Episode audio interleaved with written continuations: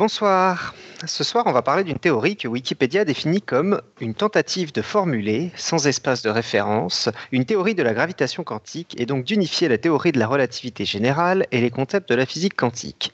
Elle est basée sur la quantification canonique directe de la relativité générale dans une formulation hamiltonienne, les trois autres interactions fondamentales n'étant pas considérées dans un premier temps. Une difficulté de l'approche, c'est que le temps joue un rôle singulier et que la covariance générale des équations n'est plus manifeste. Bref, ce soir c'est du lourd, de la physique velue, la gravitation quantique à boucle. Heureusement, pour nous en parler, on reçoit le très pédagogue David Louapre de la chaîne Science Étonnante.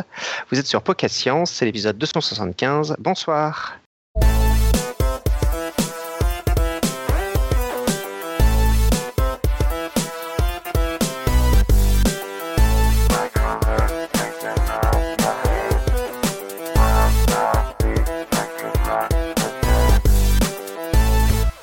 Donc aujourd'hui pour cet épisode, on a du monde en ligne. Donc euh, il y a même une table physique chez David, autour de laquelle gravite euh, notre invité, euh, donc David Louapre. Oui, bonsoir. qui du coup est aussi l'hôte de Nico, qui est venu enregistrer chez lui. Voilà, salut. Mais il y a aussi dans la boucle Robin depuis Paris. Salut. Claire depuis Paris aussi, mais pas au même endroit. Hello. Irène depuis Santa Barbara en Californie. Bonsoir tout le monde. Pascal depuis une ville dont je ne me risque pas à prononcer le nom en Alsace. Salut tout le monde. Et moi-même depuis Baltimore. Donc euh, au sommaire de cette édition, donc on a un dossier euh, donc de David euh, sur la gravitation quantique à boucle. donc on a déjà reçu David il y a quelques mois qui était venu nous parler de sa chaîne YouTube, de son livre euh, je ne sais pas comment est-ce qu'on pourrait te présenter. Donc oui, donc on peut rappeler déjà que tu as une chaîne YouTube qui s'appelle euh, Science étonnante et euh, tu as publié récemment un livre. oui, absolument. Et donc il s'appelle Mais qui a attrapé le bison de Higgs et qui est bien. Enfin moi je je trouve ça très bien, donc je vous conseille. Je sais pas comment se portent les, les ventes. Est-ce que tu. bah, en fait, ce que je disais, Nico, je sais pas trop parce que comme euh, dans, enfin, dans l'édition, ce qui compte, c'est les ventes des librairies aux gens et que l'éditeur, en général, il sait ce qu'il a vendu aux librairies, mais il sait pas ce qui va lui revenir. Donc je sais pas très bien, mais ça a l'air de bien se passer. Donc tu sauras dans six mois euh, combien reviendront à l'éditeur ou est-ce qu'il faudra réimprimer. D'accord, on est très content de te recevoir euh, pour ce sujet. juste pour dire, du coup, tu as fait une vidéo sur le sujet il y a quelques semaines déjà, sur la gravitation. ouais, ça devait être en septembre. Voilà. Donc là, euh, j'imagine que donc tu vas peut-être un peu développer, euh, étendre euh, ce que tu disais dans ta vidéo rapidement.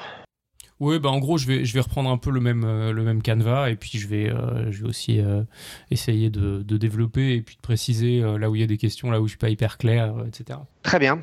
Euh, donc n'hésitez pas, on a beaucoup de nouveaux là dans la chatroom, euh, je crois, qui sont venus t'écouter. Donc euh, pour les questions, vous commencez par @ps, ce qui nous permet de, @ps, ce qui nous permet de les retrouver rapidement et du coup de les, de les poser à David si vous voulez.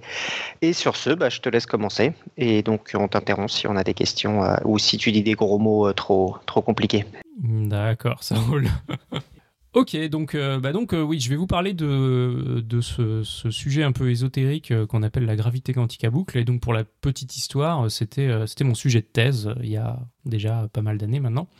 et en fait, la gravité quantique à boucle, c'est une théorie dans, pour essayer de, traiter ce problème qu'on appelle le problème de la gravité quantique. Le problème de la gravité quantique, c'est quoi? C'est unifier euh, les deux grandes révolutions en physique qui euh, qu'il y a eu au XXe siècle, qui sont euh, la théorie de la relativité générale, donc ça c'est la partie gravité, et puis la mécanique quantique. Et, donc je, je, détaillerai un petit peu plus tard, mais essentiellement ce sont deux théories qui sont assez fondamentalement incompatibles, et il y a un certain nombre de, personnes qui ont essayé de les, rendre compatibles, de les unifier. Et il y a euh, une approche très connue pour faire ça qui s'appelle la théorie des cordes, qui aujourd'hui le trust 90 euh, ou 95% à la fois de, des physiciens du domaine et, des financements, etc. Et puis il y a une approche qui est beaucoup moins connue, qui s'appelle la gravité quantique à boucle, enfin qui est de plus en plus connue, mais qui reste quand même minoritaire. Et puis à côté de ça, il y a plein d'autres petites approches dont, dont je parlerai pas. Mais donc voilà, l'idée aujourd'hui, c'est de vous expliquer euh, quel est le problème général de la gravité quantique, et puis comment la gravité quantique à boucle essaye d'y répondre, et puis je ferai aussi probablement un petit peu de comparaison euh, avec, euh, avec la théorie des cordes. Juste une, question d'introduction. Pourquoi on a envie de rapprocher les deux théories, à part juste pour faire une jolie théorie du tout? Il y a des cas pratiques où il y a besoin d'avoir les deux? Alors, euh, donc, la relativité générale, en gros, euh, c'est une théorie qui est intéressante à partir du moment où on traite d'objets très lourds. Si on n'a pas des objets très lourds, euh, la, gravité newtonienne fonctionne très bien. Je veux dire, si demain euh, je lance une balle de tennis, je peux trouver sa trajectoire sans aucun problème avec la gravité newtonienne. la trajectoire de la Lune autour de la Terre, aucun problème pour la gravité newtonienne. Le seul moment où on a besoin de la relativité générale, c'est quand on commence à manipuler des objets très lourds. Euh, et c'est là où la, relativité générale apporte quelque chose par rapport à, la gravité de Newton. À côté de ça, la mécanique quantique, euh, c'est les objets qui sont très petits. Et donc, a priori, on se dit un objet qui est très lourd, il n'est pas très petit en même temps. Euh, donc, donc les cas pratiques ne doivent pas être légion. Effectivement, il n'y a pas beaucoup de cas d'application pratique de la, gravité, du problème de la gravité quantique. il y en a, on n'en connaît que deux essentiellement.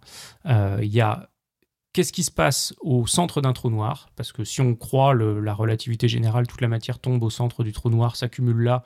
Et donc on a à la fois un point qui est très petit, euh, mais qui en même temps est très dense. Et l'autre cas pratique, c'est euh, qu'est-ce qui s'est passé au début du Big Bang? Donc, euh, donc c'est les deux, c'est les deux seules choses qui nous motivent à faire de la gravité quantique. Donc c'est pas, c'est pas très appliqué. Le sujet est assez motivant, quoi. Bah voilà, c'est ça. C'est quand même, c'est quand même la raison pour laquelle, en tout cas moi, quand j'étais, quand j'étais étudiant, je me suis dit non, il faut absolument que je travaille sur le problème de la gravité quantique. Quoi. Il n'y a pas de, je peux pas, euh, je peux pas laisser passer ça.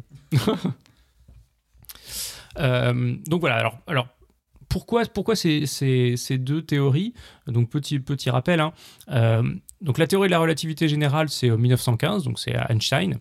Et ce que fait Einstein, c'est qu'il propose une variante, en fait, il propose une nouvelle théorie de la gravité qui est très différente de celle de Newton, puisque euh, celle de Newton, c'était euh, celle qu'on apprend euh, au, collège ou au lycée, je ne sais plus. Hein. donc c'est la force dont l'expression est donnée par le produit des masses divisé par le rayon au carré, voilà. et, qui avait un défaut notamment, c'était que si on la croit, cette théorie, la force se transmet de manière instantanée. Ce qui, euh, ce qui pour Einstein semble un peu bizarre, d'autant qu'il avait, euh, qu'il avait euh, dix ans auparavant fait la théorie de la relativité restreinte, dans laquelle on sait que l'information ne peut pas voyager plus vite que la vitesse de la lumière. C'était ce qui motivait. pardon, je t'ai interrompu. Ça paraissait déjà bizarre à Newton trois siècles avant. C'était. C'était, on a, donc on a eu un truc sur les 100 ans de la relativité euh, générale avec euh, Jean-Philippe Usan et Newton dit déjà à l'époque que sa théorie de la gravitation le gêne parce que ça va à une vitesse infinie. Ah bon d'accord, ah bah, tu vois je savais pas, je connaissais pas ce, détail. Il était fort ce Newton. Et, euh, et, donc Einstein propose une, une nouvelle théorie euh, et, ce qui est étonnant, c'est que cette théorie est basée sur un principe qui est complètement différent de celui de Newton. Donc Newton, c'était euh, il y a une force, voilà. Euh, et donc Einstein dit non, non, c'est pas comme ça que ça se passe. Il dit les masses courbent l'espace-temps et, ça attire les, les corps s'attirent parce qu'ils suivent, les trajectoires courbées dans l'espace-temps. Alors un, truc qui vraiment il faut bien comprendre, c'est que pour tous les cas d'application normaux, c'est-à-dire que si demain je m'amuse à calculer la trajectoire d'une balle de tennis avec la relativité générale, je vais trouver euh, à quelques pouillèmes près exactement la même chose que la théorie de Newton. Par contre, tu auras mis deux semaines au lieu de mettre trois minutes. ouais, c'est un peu ça, ouais. Mais, mais euh, c'est important de comprendre que finalement, la relativité générale, elle, elle modifie les résultats que donnait Newton seulement sur des cas très particuliers qui sont les cas euh, où justement les objets sont très lourds. Alors l'exemple typique, c'est la trajectoire de Mercure autour du Soleil, et plus précisément un aspect de la trajectoire de Mercure qu'on appelle la précession du périhélie. Euh, et, là, la, gravité de Newton, de manière visible, euh, foirait. Et, la relativité générale permet de corriger ce, problème-là. Mais c'est quelque chose dont on se rend compte uniquement parce que Mercure ressent un champ de gravité plus important que la Terre, puis du fait qu'elle est, est, beaucoup plus proche du Soleil. Euh, donc voilà, la relativité générale, c'est conceptuellement très différent de la gravité de Newton, mais il faut comprendre que dans la quasi-totalité des cas pratiques, elle donne les mêmes résultats. Donc ça, ça a été la, première, euh, première grande révolution euh, conceptuelle euh, en, physique fondamentale au début du XXe siècle. Et puis l'autre grande révolution conceptuelle, ça a été la mécanique quantique. la mécanique quantique, c'est une théorie donc, qui va nous dire comment se comporte la matière au niveau microscopique. Alors, quand on dit microscopique, les gens pensent que ça veut dire forcément juste à l'échelle du micron. Alors, en fait, microscopique, ça veut. Dans, ce cas-là, en tout cas, c'est tout ce qui est en gros l'échelle de l'atome et des molécules, et puis tout ce qui est en dessous. donc les atomes, les molécules, et puis toutes les particules qui les composent, notamment jusqu'aux particules élémentaires. Euh, c'est le domaine de, la mécanique quantique.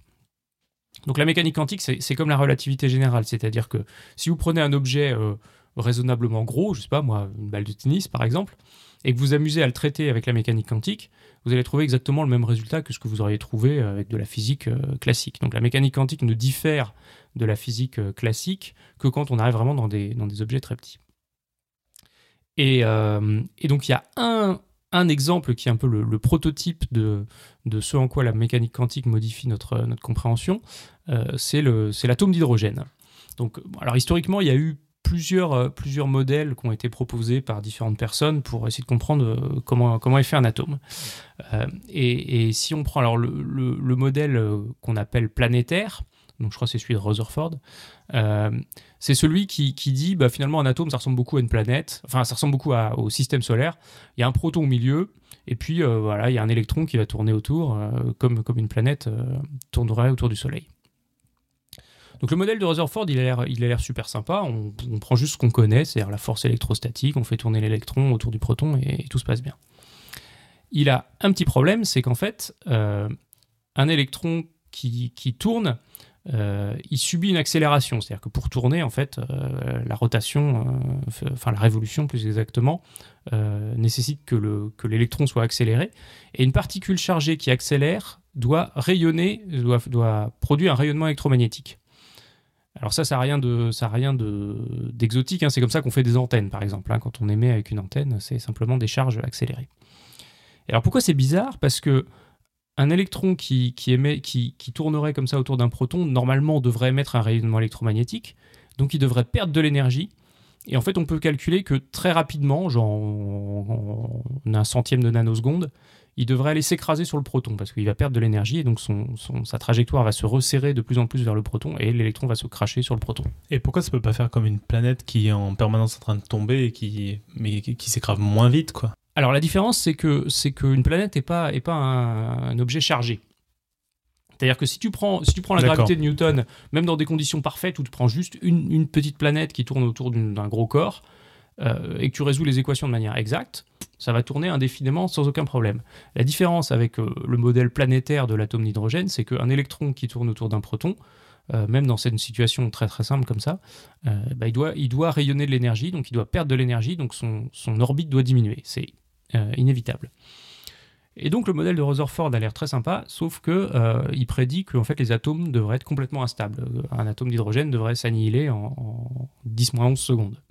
Et a priori, on s'en est pas encore rendu compte. Et a priori, c'est pas ce qui se passe. Et, et donc, ce, ce, paradoxe-là est résolu de manière assez, assez élégante par toute la théorie de la mécanique quantique. Alors, la mécanique quantique, c'est compliqué parce que c'est une théorie, autant la relativité générale, quelque part, Einstein est arrivé, euh, il a posé son équation, et puis, euh, et puis essentiellement, on travaille toujours avec l'équation qu'Einstein a posée en 1915. Euh, la mécanique quantique, ça a vraiment été par. par c'est devenu de moins en moins flou. C'est-à-dire qu'au début, les gens ont vu des choses, ils ont commencé à proposer des théories, etc. Et, la compréhension qu'on en a aujourd'hui, c'est beaucoup raffiné par rapport à ce qu'on avait fait au début du XXe siècle. Et la mécanique quantique résout le problème de la, de la, de l'instabilité de l'atome d'hydrogène. Alors je ne vais pas rentrer, je ne vais pas faire un cours de mécanique quantique, mais euh, en gros, pourquoi la mécanique quantique s'appelle quantique? C'est parce qu'un certain nombre de choses deviennent quantifiées au lieu d'être continues. Euh, et donc l'exemple typique, c'est euh, l'énergie des, atomes, de, de l'électron dans l'atome d'hydrogène. Alors quand je dis l'énergie, disons pour faire simple, vous pouvez vous imaginer l'orbite de l'électron. C'est pas tout à fait ça, mais et, euh, donc un électron qui tourne autour d'un proton, si on traite ça correctement dans le cadre de la mécanique quantique, on se rend compte qu'il peut avoir que certaines orbites. C'est-à-dire qu'il peut, on va, enfin, c'est plutôt certains niveaux d'énergie, mais euh, certaines orbites. Et du coup, il existe une orbite, une plus petite orbite, c'est-à-dire une orbite qui est euh, aussi proche que possible, que permis du proton. Et c'est ça qui, en gros protège que l'électron vienne se, cracher sur le proton. Et en fait, grâce au fait que certaines quantités deviennent quantifiées, deviennent discrètes, euh, on arrive à, un modèle de l'atome d'hydrogène qui est stable comparé à ce que, ce que nous disait, euh, ce que nous aurait dit une théorie classique.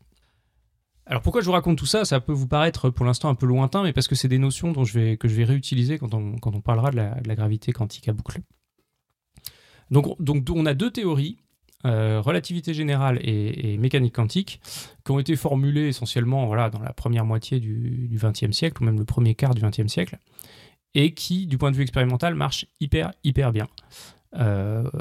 pour la relativité générale, on n'arrête pas de trouver des confirmations. Donc les plus récentes, c'était les ondes gravitationnelles qui ont été enfin détectées il y a, voilà, il y a à, peu près, à peu près un an, un peu moins d'un an. Euh, et puis pour la mécanique quantique, c'est finalement tout ce qui est euh, la version moderne de la mécanique quantique, mais toute la physique des particules, euh, avec notamment tout ce qu'on observe dans les accélérateurs de particules jusqu'au boson de Higgs. Et toutes ces particules qu'on découvre tous les quatre matins, quoi, maintenant. Bah, sauf, qu'en fait, ce qui, ce qui, est fabuleux, c'est qu'en fait, on les, on les découvre en. Enfin, Justement, le problème c'est qu'on n'en découvre pas. C'est-à-dire que tout se passe exactement comme euh, c'était écrit. Euh, le boson de Higgs, on l'a trouvé, euh, voilà. Il y a vu la même chose avant avec le, quark top, où voilà, on avait trouvé que 5 quarks et manifestement c'était sûr qu'il devait y en avoir un sixième d'après la théorie. Et puis on a fini par le trouver. Et, voilà. Et, aujourd'hui, tout ce qu'on observe, par exemple au CERN, colle parfaitement avec la mécanique quantique. Euh, il y a même un exemple, il y a certaines quantités qu'on arrive à mesurer qui collent avec, euh, je ne sais plus, 11 chiffres significatifs avec, euh, avec la théorie. Donc c'est une théorie qui est incroyablement bien confirmée. Alors c'est quoi le problème avec tout ça? C'est ce que j'évoquais au début, c'est que la relativité générale et la mécanique quantique sont fondamentalement incompatibles. Ça veut dire que en fait, quand on commence à, à regarder des objets qui soient à la fois très lourds et très petits, elles n'arrivent pas à se mettre d'accord, ces deux théories. Euh, la, relativité générale nous dit que bah, tout va bien se passer, tout va être lisse, continu, machin. Euh, et la mécanique quantique nous dit euh, non, non, tout va être discret, probabiliste. et, et c'est ce que j'évoquais au début. En fait, il n'y a quasiment aucune situation pratique où ce conflit entre les deux théories apparaît. Il y en a deux, c'est les singularités au centre des trous noirs, et puis surtout cette question bah, qui nous intéresse tous, enfin en tout cas moi qui m'intéresse profondément, qui est euh, qu'est-ce qui s'est passé au tout début du Big Bang? Alors en mode euh, très avocat du DEB, mais je suis sûr que tu as déjà entendu plein de fois la question, et tes deux situations que tu décris, elles ont un tout petit détail scientifique intéressant, c'est qu'elles sont absolument inobservables, quasiment par définition quoi. Euh, oui, mais alors, mais du coup on a, enfin elles sont elles sont, alors elles sont pas totalement inobservables. on va être honnête, il n'y a pas des masses de données expérimentales qui nous permettraient de, de, savoir qu'est-ce qui se passe exactement dans sur cette situation. Le sur le centre des trous noirs, même sur le papier, on n'est pas capable de, regarder ce qui se passe, quoi. Non, Sans même aller mesurer euh, d'une manière ou d'une autre. Ben si, c'est-à-dire qu'on est capable de regarder ce qui se passe si on, par exemple, on croit à la relativité générale. Et donc si on croit à la relativité générale, la, relativité générale nous donne une réponse sur ce qui se passe au centre des trous noirs, nous donne une réponse sur ce qui se passe au début du Big Bang. C'est-à-dire que si je si j'oublie la mécanique quantique et que je fais une confiance aveugle à la relativité générale, la relativité générale me dit il y a 13,8 milliards d'années, euh, l'espace-temps était juste un point, et pouf, s'est mis à se, dilater, et voilà. Et on sait que, que ça, ça peut. Enfin, c'est peut-être pas vrai, puisqu'on ne prend pas en compte les effets de la mécanique quantique. Donc, ce qui est assez fascinant, c'est qu'il faut s'imaginer que la théorie du Big Bang, donc qui découle euh, de la relativité générale, c'est une théorie qui nous permet de remonter le film de l'univers à l'envers. Donc, on part de la situation actuelle, on voit que les galaxies s'éloignent toutes les unes des autres. Et puis grâce aux équations, on rembobine le film. C'est-à-dire qu'on dit, bah, du coup, euh, étant donné ce que je vois là, étant donné les équations, je suis capable de dire dans quel état euh, l'univers était il y a 5 milliards d'années, il y a 10 milliards d'années. Et ce qui est fascinant, c'est quand on rembobine ce film, au bout de 13,8 milliards d'années, il se passe un truc bizarre, euh, si on croit les équations de la relativité générale, encore une fois, qui nous dit bah, l'univers était un point.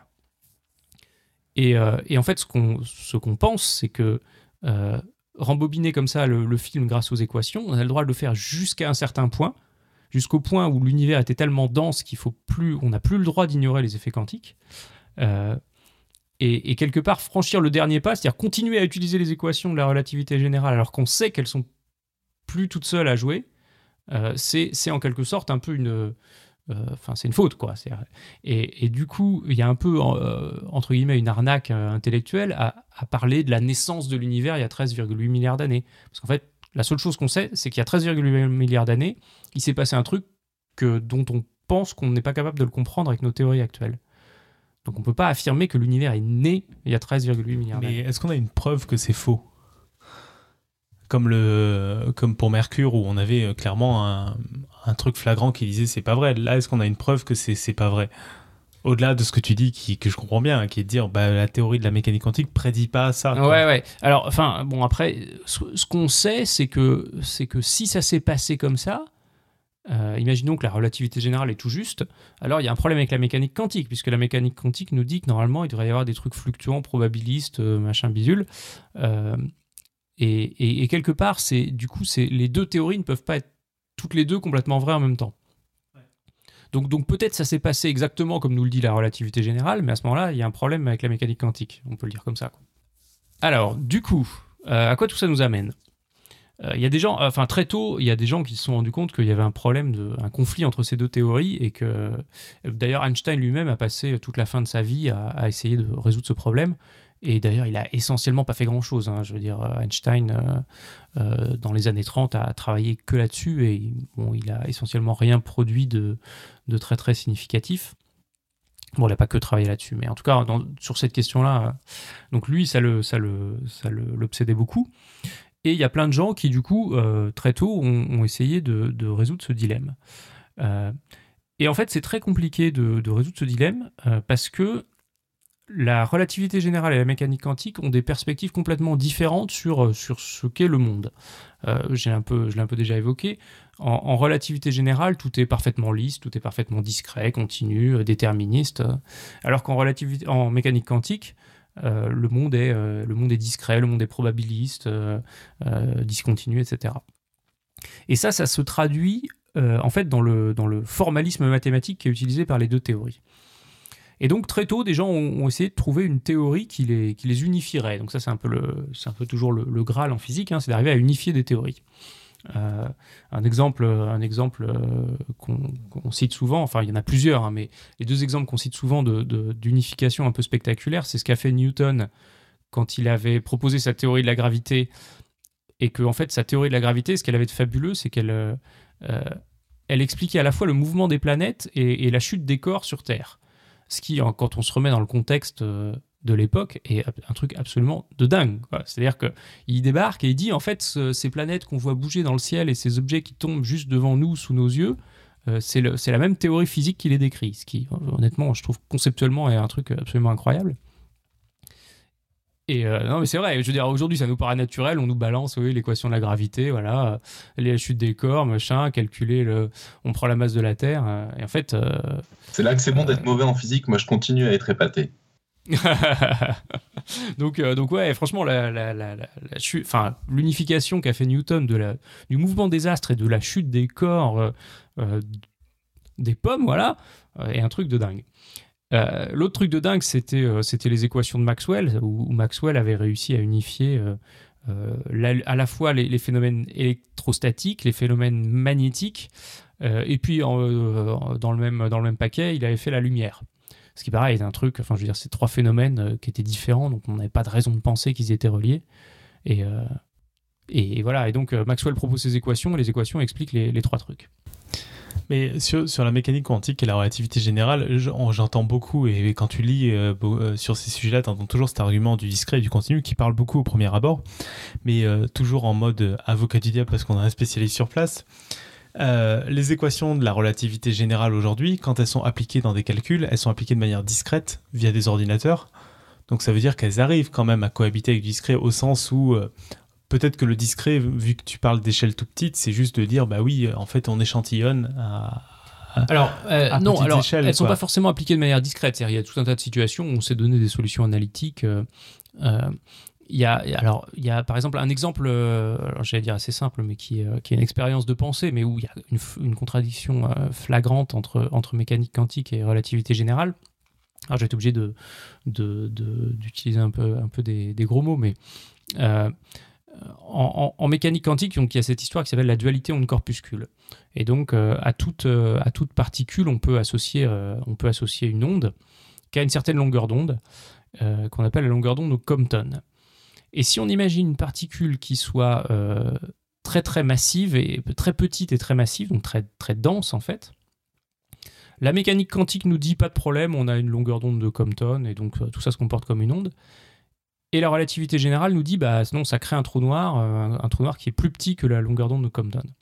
Euh, donc voilà, on a des situations qui sont des expériences de pensée, mais euh, où clairement les deux théories euh, doivent répondre des trucs euh, différents. Et il n'y a pas besoin de, il a pas besoin de résoudre les équations par ordinateur. hein. C'est vraiment la solution de- analytique des trous noirs, elle est connue, il n'y a pas de problème. Parce qu'être un trou noir avec une longueur d'onde plus petite que la longueur d'onde de j'ai déjà oublié le nom, Compton. c'est euh, c'est pas envisageable quand on dit c'est aussi une onde quoi. Parce que le trou noir euh, Bah, bouffe tout- tout ce qu'il ouais, y a, là, voilà. donc, euh, Euh, donc, donc, euh, donc voilà, il y a, indépendamment du fait que euh, dans beaucoup de situations pratiques, on peut euh, utiliser des résolutions numériques. euh, euh, voilà. Et euh, donc, donc voilà, donc on a, on a ces deux théories qui sont, qui sont fondamentalement incompatibles, des gens qui essayent de, de les, de les unifier. Et en fait, très vite, euh, se heurtent à, à des difficultés qui sont, euh, qui sont à la fois mathématiques, parce que ces deux, c'est mathématiquement deux théories qui font appel à des objets mathématiques qui sont très différents, donc on a un peu du mal à savoir euh, qu'est-ce qu'il faut utiliser comme vocabulaire mathématique pour essayer de les unifier. Et puis on se heurte très vite à des, à des difficultés qui sont vraiment très fondamentales, du genre, euh, encore une fois, en relativité générale, tout est déterministe euh, et continu, en mécanique quantique, euh, les choses sont probabilistes, en relativité générale, le temps joue un rôle qui n'est pas très très différent de celui de l'espace, alors qu'en mécanique quantique, ça joue un rôle différent. Voilà. Donc, donc très vite, on se pose des questions du genre, qu'est-ce que le temps vraiment, etc. Et, et en plus en, mécanique quantique, la, masse a très peu d'importance, c'est ça? Euh, bon, la- si, si, la, la- la masse, euh, la masse a quand même, euh, a quand même une importance ici, mais, euh, mais euh, c'est le. C'est la gravitation qui a qui a pas aujourd'hui d'impact. oui, c'est- c'est-à-dire qu'en mécanique quantique, on met pas de, on met pas de force de gravité. C'est-à-dire que la masse a un impact parce que parce qu'elle joue. c'est la masse inertielle, hein, donc c'est le. Donc on est un peu dans la MA. mécanique quantique restreinte en fait, comme on avait la relativité restreinte en fait. Oui, alors on peut dire exactement ça parce que c'est un point que j'ai pas mentionné. La mécanique quantique euh, se marie très bien avec la relativité restreinte. Euh, c'est quelque chose d'ailleurs qui est assez peu, réalisé. C'est-à-dire qu'en fait, euh, quand on parle de toute la physique des particules, ce qu'on fait, ce qu'on découvre au CERN, etc. En fait, ça, d'un point de vue théorique, c'est pas juste la mécanique quantique, c'est la mécanique quantique plus la relativité restreinte. Euh, ce qui, au passage, j'en profite pour faire euh, quelques, tacles, euh, me fait doucement rigoler quand je reçois à peu près bicotidiennement des emails de gens qui me proposent leur euh, théorie pour m'expliquer que la relativité restreinte ne marche pas. Euh, quand je disais tout à l'heure que la mécanique quantique était confirmée avec 11 chiffres significatifs euh, sur l'expérience euh, du moment magnétique du muon, euh, c'est pas juste la mécanique quantique, c'est la mécanique quantique plus la relativité restreinte. Donc euh, les mecs qui arrivent avec des théories pour expliquer que la relativité restreinte est grossièrement fausse, faut qu'ils m'expliquent comment euh, elle fonctionne dans toute la physique des particules. D'accord, donc c'est marrant. En fait, on a déjà un début d'unification, mais c'est vraiment la gravitation qui, C'est ça, qui fout la merde là-dedans. Alors, tout ça, donc, je, vais, je, vais, je vais avancer un peu, puisqu'on n'a toujours pas la gravité quantique à boucle. Tout ça, euh, donc, les, gens- beaucoup, de gens, euh, beaucoup de gens se sont intéressés à cette question, euh, et, puis, et puis ont assez vite pataugé. et il y a un début de, il un début de solution qui a commencé à émerger dans les années, dans les années, fin des années 70, début des années 80. Alors, faut que j'explique pourquoi les gens pataugeaient. Quand on veut faire de la, de la mécanique quantique euh, et qu'on veut considérer, alors tout à l'heure je prenais l'exemple de l'atome d'hydrogène, donc l'atome d'hydrogène on peut le traiter de manière non quantique, donc dire euh, voilà une charge plus, une charge moins qui se tourne autour, machin. Euh, et puis si on veut le traiter de manière quantique, on va... Ça va que le verre était vide. si on veut, traiter le problème de manière non quantique, enfin de manière quantique, pardon, on va appliquer une, certaine procédure qui va permettre en gros de passer de la théorie classique à la théorie quantique. Ça, c'est une procédure qui s'appelle la quantification. Au début, quand les gens ont commencé à faire de la mécanique quantique, ils n'avaient pas compris ça. C'est-à-dire qu'ils découvraient un peu cette théorie résultante, mais ils n'avaient pas encore compris le, processus qui permettait de la fabriquer, en fait. Et ça a été, ça a été formalisé par Dirac. Et Dirac, en gros, a écrit une recette de cuisine, euh, pour faire simple, hein, euh, qui dit voilà, vous avez une belle théorie classique qui marche bien, euh, et vous voulez faire la version quantique, voilà ce qu'il faut faire. Et, euh, et la recette de Dirac, alors la recette de Dirac, elle est, sympathique. Alors elle n'est pas non plus euh, hyper claire, quoi. C'est-à-dire qu'elle donne des indications sur comment faut s'y prendre, quel genre d'objet mathématique faut chercher, etc. Mais c'est pas non plus euh, totalement, totalement évident. Et pour faire simple, si on applique cette théorie aux, aux forces qu'on connaît, c'est-à-dire la force électromagnétique, la force nucléaire forte et la force nucléaire faible, en gros, ça fonctionne. C'est-à-dire qu'on arrive à fabriquer des versions quantiques de ces forces qui aujourd'hui nous permettent de comprendre tout ce qui se passe dans les accélérateurs de particules. Et quand on essaye d'appliquer la recette de Dirac à la relativité générale, ça marche pas du tout. Alors ça marche pas du tout pour une raison qui est un peu technique, mais donc faut, que je dise un mot, qui est que en fait, quand on applique la, la, recette de Dirac, on se retrouve avec une théorie qui, dès qu'on essaye de lui faire calculer un truc concret, euh, genre des énergies, des, probabilités d'interaction, des trucs comme ça, euh, à chaque fois les, équations divergent et répondent euh, l'infini.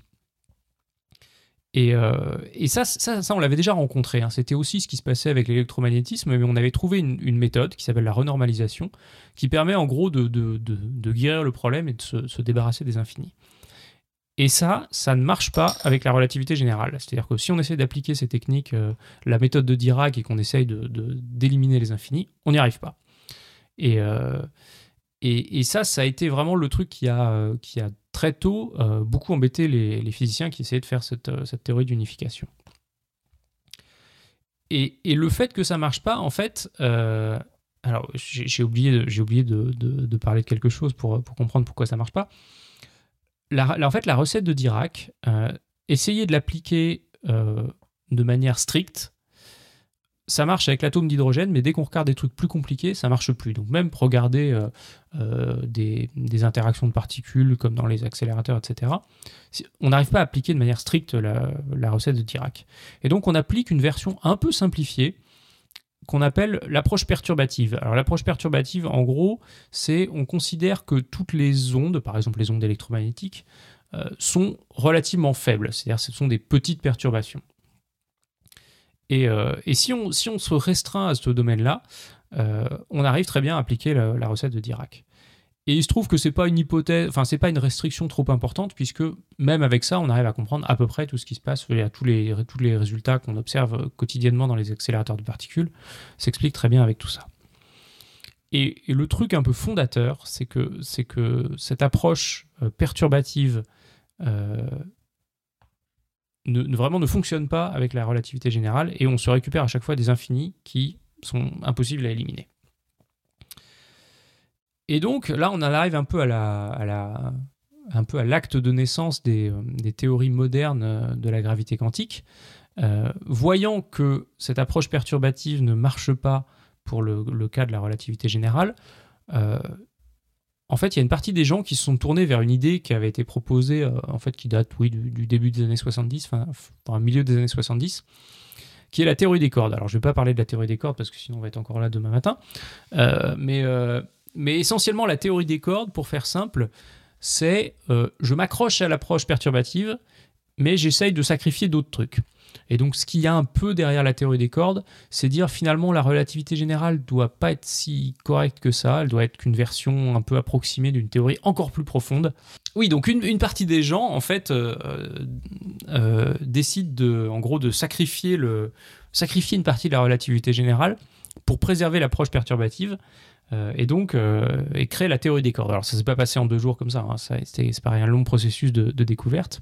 Et, euh, et c'est assez, alors c'est assez séduisant. Alors je vais faire court sur la théorie des cordes. C'est assez séduisant parce que si on prend vraiment, enfin ceux, qui ont eu la chance d'étudier la mécanique quantique, je veux dire ouvrez un livre de théorie des cordes et faites-vous juste les trois premiers chapitres et ça paraît juste magique. On se dit mais c'est dingue quoi, c'est magnifique. Alors, il y a eu d'autres problèmes derrière, c'est qu'en fait, euh, au bout d'un moment, il y a eu, enfin, le, côté magnifique a fini par, euh, par être pas si magnifique que ça. Il y a des problèmes qui sont sortis, et donc les, les, en fait, la, version de la théorie des cordes qu'on utilise aujourd'hui est très différente de celle qu'on trouve dans les trois premiers chapitres d'un livre de théorie des cordes. Mais bon. C'est quand ça exactement? Parce que du coup, les premières versions de la théorie des cordes, c'est quand? C'est début, début des années 80. D'accord. Et donc il y a eu beaucoup de modifications depuis 30, euh, du coup 40 maintenant, ouais. Euh, oui, c'est ça. Et donc, euh, euh, il y a eu. Alors, je vais, je vais juste citer quelques mots pour ceux qui ont déjà entendu ces, ces, noms-là. Hein. il y a eu d'abord la théorie des cordes bosoniques. Donc, c'est vraiment la version la plus simple qui est vraiment très très belle. je veux dire, ça, mathématiquement, c'est superbe, tout se déroule, c'est magnifique. Est à quelle dimension là? Alors, la donc justement, alors la théorie des cordes bosoniques, ça commence. On se dit bon, bah, il n'y a pas de n'importe quelle dimension, ça, ça, se passe bien. Puis, au bout d'un moment, on tombe sur un problème. et en fait, elle marche qu'en 26 dimensions. Euh, alors, bah, c'est vraiment. Alors, alors c'est pareil, je vais, bon, je vais faire un peu mon, anti-théorie des cordes, hein, mais euh, souvent on entend, oui, la théorie des cordes prédit que euh, qu'on vit dans un univers à 26 dimensions ou 10 dimensions, etc. Faut bien faut bien comprendre ce qu'on entend par prédit. Le fait est que la théorie des cordes ne fonctionne que en 10 dimensions ou 26 dimensions. Ouais, mais attends, euh, parce que il y a aussi plein de gens, alors c'est refaire le match après, hein, mais qui te disent euh, que de toute façon, le monde tel qu'on le connaît ne pourrait fonctionner que en 4 dimensions, ne pourrait fonctionner que avec les constantes fondamentales qu'on a. Donc c'est aussi une manière de dire les théories prévoient euh, ces constantes et l'espace. Ouais, mais ce, que je veux dire, c'est que le, nombre de dimensions n'est pas une prédiction au sens classique, tu vois, où tu mets, t'injectes des trucs en entrée de ta théorie et ta théorie te sort un nombre qui te dit, voilà. Euh, non, mais même pas ça. C'est-à-dire que, tu vois, si je te dis, par exemple, le, le, euh, la mécanique quantique te prédit euh, les niveaux d'énergie de l'atome d'hydrogène, tu prends la mécanique quantique, t'injectes les paramètres d'entrée, tu fais tes calculs, tu trouves des niveaux d'énergie, tu mesures expérimentalement, c'est ça. Donc c'est une prédiction au sens input-output. Un truc qu'on entend beaucoup, c'est la relativité générale prédit qu'on ne peut pas dépasser la vitesse de la lumière. Or, c'est exactement la même chose, c'est une hypothèse de départ en fait.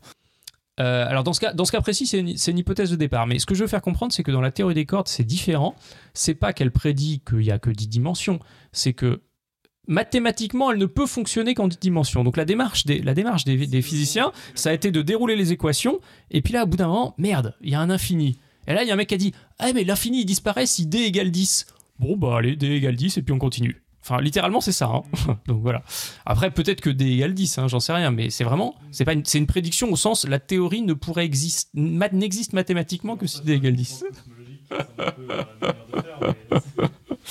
Donc, euh, donc voilà. Bon, alors je vais, je vais conclure sur la théorie des cordes, mais en gros, ce qu'il faut comprendre, c'est que la théorie des cordes, c'est une approche qui, euh, qui a décidé de sauver, sauver l'approche perturbative, celle où on considère que tout n'est que, enfin, on ne se place que dans le cas de petites perturbations. Euh, et alors, faut, faut bien avouer que pendant, pendant un moment, on n'avait que ça à se mettre sous la dent. Donc, euh, et ce qui a amené, en fait, certains physiciens peu nombreux au départ, un peu plus nombreux aujourd'hui, à développer la, la théorie de la gravité quantique à boucle, c'est le fait que un jour, euh, un physicien euh, indien qui s'appelle H.T. Carr a proposé une nouvelle formulation de la relativité générale. Alors, c'est quoi une nouvelle formulation? En gros, c'est des équations euh, qui sont différentes de celles d'Einstein, mais qui, d'un point de vue des prédictions physiques, donnent exactement le même résultat. Donc, c'est juste mathématiquement une autre manière d'écrire les équations, mais à la fin, le, résultat physique est le même. Et cette nouvelle manière de reformuler la relativité générale, en fait, a ouvert la voie à la quantification de la gravité, donc à l'application de la recette de Dirac, euh, de manière exacte, sans perturbation. Ce qu'aujourd'hui, ce qui, ce qui avant est- paraissait totalement impossible, on se heurtait très vite face à un mur. Et donc là, H.T. Carr trouve ce truc un peu, un peu étonnant. Il reformule les équations de la relativité générale et hop, là, il trouve, il trouve une porte pour, euh, pour essayer d'appliquer le programme de Dirac. Et donc, en gros, pour faire simple, la gravité quantique à boucle, ça s'est euh, beaucoup raffiné depuis, mais c'est euh, arriver à appliquer le programme de, quantification de Dirac à la relativité générale, reformulé d'une manière différente pour que ça fonctionne. Et, euh, et, le, et le petit miracle, c'est que ça a débloqué un certain nombre de choses qu'on n'arrivait pas à, à traiter avant, euh, tout en restant euh, non perturbatif, donc sans se coltiner le problème des infinis qu'on avait avant. Mais du coup, c'est un peu comme la relativité générale, vous travaillez sur une seule équation qui a été modifiée, mais euh, il n'y a pas tellement comme dans la théorie des cordes à avoir plein de nouvelles choses à créer en permanence pour résoudre des problèmes. Alors, il y a, alors il y a, y a- un truc quand même qu'il faut, qu'il faut avoir en tête, c'est encore une fois le, la, recette de cuisine que Dirac nous propose. C'est pas un truc euh, immédiat où tu déroules tout et c'est bien. En gros, Dirac te dit tiens, ça serait bien de trouver un objet mathématique qui satisfasse telle propriété. Et là, tu regardes, tu te dis bah, je sais pas quoi faire, ou alors il y a plusieurs manières de le faire. Donc, donc il y a énormément d'ambiguïté. Et ce qui fait que même, même si je prends aujourd'hui la, la gravité quantique à boucle, c'est pas une théorie sur laquelle tout le monde est parfaitement d'accord. C'est-à-dire qu'il y a des variantes, il y a différentes manières d'attaquer le problème. etc. Et juste, je vois, on a des petites questions à la chatroom là-dessus pour être clair. La théorie M, c'est la théorie quantique à boucle? Euh, non, alors la théorie M. Alors la théorie M, Bran, juste, euh, tu peux nous dire non, déjà, juste pour cadrer. donc la théorie des cordes, 10 dimensions. Donc dans sa version, dans sa, dans sa version ancienne, c'était 26. Dans sa version moderne, euh, qu'on appelle supersymétrique, euh, c'est 10 dimensions. Et en fait, là c'est pareil. En fait, il y a, y a euh, historiquement, les gens ont trouvé cinq théories des cordes différentes. Et un jour, il y a quelqu'un qui a dit, mais en fait, ces cinq théories des cordes, c'est peut-être que, que cinq facettes de la même théorie. Donc en gros, c'est unifier les différentes, c'est unifier les théories d'unification. Et donc, et donc notamment ce, physicien fameux qui s'appelle Witten, qui est un peu le dieu de la théorie des cordes, a dit il doit exister une théorie qui, elle, serait en 11 dimensions, donc une de plus, qui unifierait les cinq théories des cordes. Et il a appelé la théorie M. Alors, il dit lui-même qu'il ne sait pas très bien si M, ça veut dire euh, magique, matrice ou que sais-je encore. Euh, aujourd'hui, on en parle quand même beaucoup moins qu'il a, y a quelques années.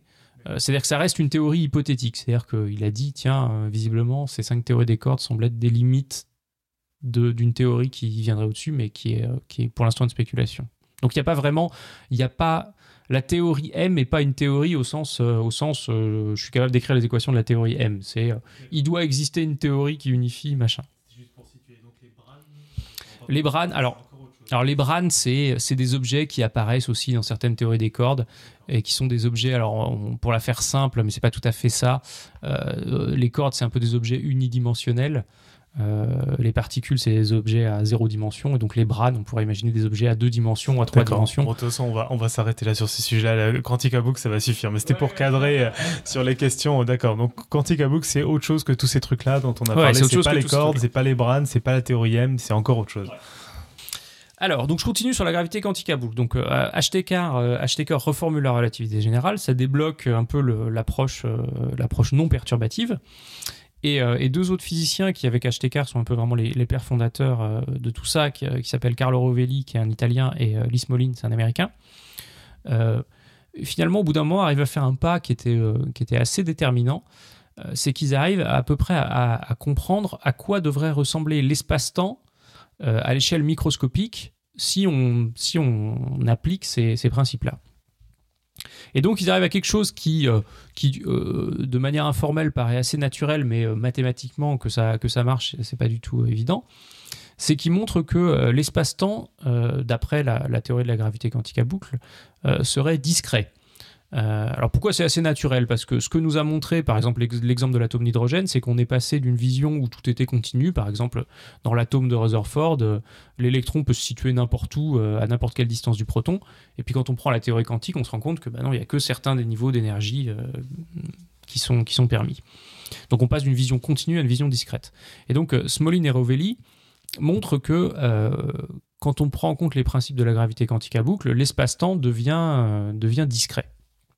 Alors ça veut dire quoi? Ça veut dire qu'il montre qu'en fait que les, les dimensions, euh, quand on mesure des dimensions dans l'espace-temps, et notamment les dimensions des, des, objets, peuvent pas être n'importe quoi, mais ne peuvent être sont, sont quantifiés, c'est-à-dire que bah, ils peuvent avoir euh, une certaine longueur, une longueur un peu plus grande, mais pas entre les deux. Un peu de la même manière que les, que les niveaux d'énergie de l'atome d'hydrogène euh, étaient, étaient, discrets. Et, et, tout ça se traduit par le fait qu'en gros, il existe une plus petite longueur possible, qu'on appelle la longueur de Planck, et qui, euh, qui heureusement pour nous est très très très petite puisqu'elle fait à peu près 10-35 mètres. Donc ça veut dire que d'après la gravité quantique à boucle, à l'échelle microscopique, enfin à l'échelle de 10-35 mètres, l'espace-temps est discret. En pratique, euh, on ne s'en rend pas trop compte. Donc, euh, donc voilà, ça, ça a été le, ça, ça a été le, le, gros, le gros point qui a été débloqué par, par Smolin et Rovelli. Et à partir de là, il y a beaucoup de gens qui ont essayé de comprendre comment le, enfin, la, question de l'évolution en fait de, l'espace. C'est-à-dire que quand on, euh, par exemple, si je reprends à nouveau l'exemple de l'atome d'hydrogène, on sait que euh, un électron qui est sur une orbite peut sauter sur une autre orbite en émettant de l'énergie, donc il peut, peut passer d'un état à un autre. Et donc il s'est posé la même question pour l'espace-temps quantique, c'est-à-dire comment est-ce que l'espace-temps euh, peut passer d'un état à un autre. Et donc là, en fait, ça s'est trouvé, c'est pas si simple que ça à traiter, notamment pour une raison qui était mentionnée dans, l'introduction, c'est qui est que la gravité quantique à boucle euh, a ce défaut de, garder un, peu de singulariser le, temps par rapport à l'espace. Euh, c'est-à-dire qu'en mécanique quantique, euh, le temps reste un truc assez particulier qui joue un rôle bien précis qui n'est pas tout à fait le même que celui de l'espace. Or, ce que nous a appris Einstein et tout ça, c'est que l'espace et le temps, c'est quand même deux choses qui se ressemblent beaucoup. Et donc, il y a beaucoup de gens qui ont travaillé, euh, du coup, dans les années 90 euh, et 2000, à essayer de comprendre comment l'espace-temps euh, vraiment, enfin comment l'espace pouvait évoluer, c'est-à-dire comment se comportait l'espace-temps au niveau quantique. Au-delà du fait qu'à un instant donné, l'espace nous apparaît discret, comment est-ce que cette discrétisation de l'espace-temps évolue avec le temps? Et donc voilà, petite, petite parenthèse, moi j'ai entre autres travaillé sur, sur ce sujet-là. avec une approche qu'on appelle parfois les mousses de spin, euh, pour une raison qui va être difficile à décrire euh, sans, sans, image, mais euh, qui en gros, si on imagine, si on imagine un espace, un espace-temps discret fait de petits. Il faut imaginer l'espace-temps discret. Vous prenez des, petits tétraèdres et vous les assemblez les uns avec les autres, un peu comme des, comme faits fait de petits tétraèdres.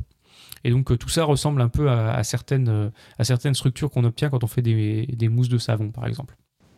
Mais on peut pas faire un pavage avec des tétraèdres. C'est exactement ma réaction.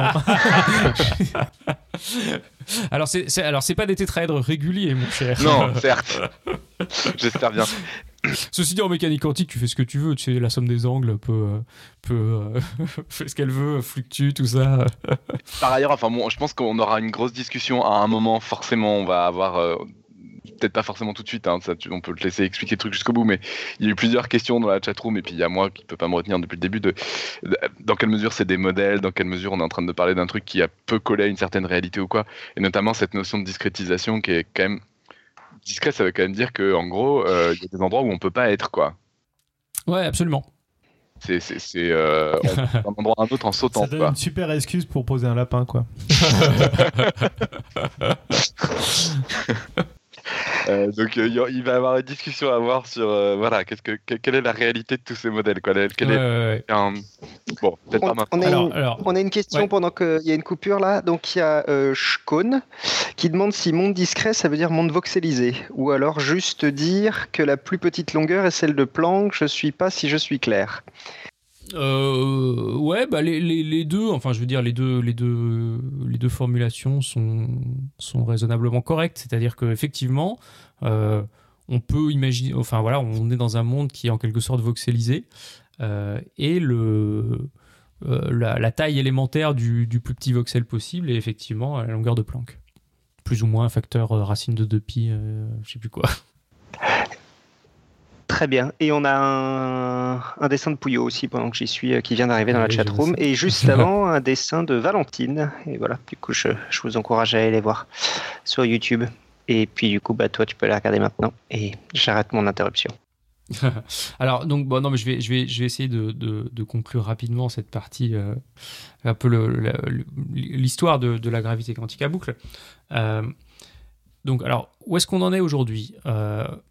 Une fois qu'on a formulé une belle théorie, alors la première chose qu'il faut avoir en tête, c'est que euh, la théorie n'est pas un édifice parfaitement euh, solide, sans ambiguïté, etc. C'est ce que je disais. À, tout moment, quand on essaye d'appliquer cette approche de, quantification pour créer une théorie de la gravité quantique, euh, on se heurte sans cesse à des choix. Il faut faire des choix, choisir certains objets mathématiques plutôt que d'autres, etc. Donc il existe déjà plusieurs versions. Il y a des moments où on est obligé un peu de faire des entorses parce que mathématiquement, c'est pas hyper bien bordé, etc. Euh, donc, voilà, c'est pas non plus, euh, d'un point de vue théorique, c'est pas un édifice parfaitement, euh, carré.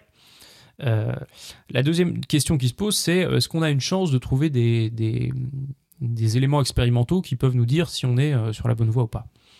Et, donc je disais, il y a, essentiellement deux situations dans lesquelles on a envie d'avoir une théorie de la gravité quantique. c'est le, les premiers instants du Big Bang, et puis c'est ce qui se passe au centre des trous noirs. Alors les premiers instants du Big Bang, c'est quand même sympa parce que, mine de rien, on sait quand même observer un certain nombre de choses euh, concernant le Big Bang. Euh, et notamment, euh, il y, a quelque chose d'assez fantastique qui est le, rayonnement cosmologique. Et donc le rayonnement cosmologique, c'est quoi? Alors on dit souvent que c'est un, peu l'écho du Big Bang. Alors c'est pas tout, à fait ça. c'est un un reste de rayonnement qui, a commencé à se propager 300 000 ans après euh, l'hypothétique instant zéro. Alors je dis pourquoi je dis hypothétique? Parce que j'ai expliqué tout à l'heure qu'on ne savait pas s'il y avait un instant zéro, mais mine de rien pour compter les durées, c'est quand même pratique de faire comme s'il y en avait eu un et donc de compter à partir de cette hypothétique. 300 euh. 000 ans. Ouais, c'est le moment où la lumière a commencé à apparaître, c'est ça? Alors c'est euh, ce qui se passe, c'est que avant 300 000 ans, il faisait très chaud et donc, tous les, atomes étaient essentiellement ionisés, c'est-à-dire que les électrons les protons se baladaient chacun de leur côté. Euh, et, donc, la lumière avait beaucoup de mal à se propager parce que quand elle rencontre des particules chargées, comme ça, tout de suite, euh, c'est absorbé, c'est réémis. Donc, c'est un, joyeux. La, lumière interagit beaucoup avec ces, particules. Et À partir de 300 000 ans, il a commencé à faire suffisamment froid, donc il faisait moins de, je sais plus combien, 3000 degrés, un truc comme ça. Les atomes ont commencé vraiment à pouvoir se former, c'est-à-dire que les électrons se sont mis à tourner, enfin à se rapprocher des protons, etc. Et du coup, la, matière est devenue transparente, c'est-à-dire que la lumière interagit beaucoup moins avec la matière non ionisée. Et donc, hop, le rayonnement a commencé à pouvoir se propager sans, cesser d'être absorbé. Et en fait, ce rayonnement bah, se propage, se propage, et, on continue à le voir partout aujourd'hui, il continue à, baigner partout l'univers. Donc c'est ça le, rayonnement cosmologique. Euh, donc c'est pas tout à fait le, c'est un vestige quand même de relativement tard après l'hypothétique instant zéro, puisque c'est 300 000 ans. Il n'empêche que euh, Aujourd'hui, on sait mesurer des choses très très précises sur ce rayonnement, et notamment on sait mesurer, euh, c'est un peu compliqué, mais on sait mesurer ces fluctuations angulaires. Alors qu'est-ce que ça veut dire? Ça veut dire que je regarde dans une certaine direction du ciel, et puis je regarde 3 degrés à droite, 3 degrés à gauche, 10 degrés, etc. Et je regarde dans quelle mesure le rayonnement fluctue. Et en fait, il fluctue très peu, mais on arrive très bien à le, mesurer avec des, satellites. Et, euh, et, la courbe des fluctuations du rayonnement cosmologique euh, est un truc absolument fabuleux parce que c'est une courbe qui est quand même très très très typique. Enfin, très, c'est pas n'importe quelle courbe, il y a vraiment des pics, des oscillations, etc. Et ça colle euh, parfaitement avec la théorie. Et c'est pareil, quand j'entends des gens qui me, qui me critiquent la théorie du Big Bang, euh, dont ils ont vaguement compris un ou deux trucs, je veux dire, trouvez-moi une théorie qui arrive à fitter le, le spectre de fluctuation du rayonnement cosmologique, c'est quand même un truc Et de ça malade. colle, euh, quand tu dis ça colle avec la théorie, parce qu'on était dans la théorie des boucles là, c'est euh, la, ça colle avec la avec théorie. la relativité euh, générale, relativité oui, générale. C'est-à-dire D'accord. que, voilà. Et donc l'espoir, le, c'est de dire finalement dans ce spectre de fluctuation, qui est un truc hyper sensible, hyper fin, euh, voilà, euh, peut-être qu'on va quand même arriver à détecter quelques traces de ce qui s'est passé proche de l'instant zéro, à l'époque où on savait que les phénomènes quantiques jouaient, et donc euh, peut-être les, si, enfin qu'une théorie de la gravité quantique aurait laissé des traces dans, ce, dans ces Et, fluctuations. mais on pense que ça a joué pendant combien de temps après le Big Bang Parce que là, on est à 300 000 ans plus tard. L'univers doit avoir une certaine taille.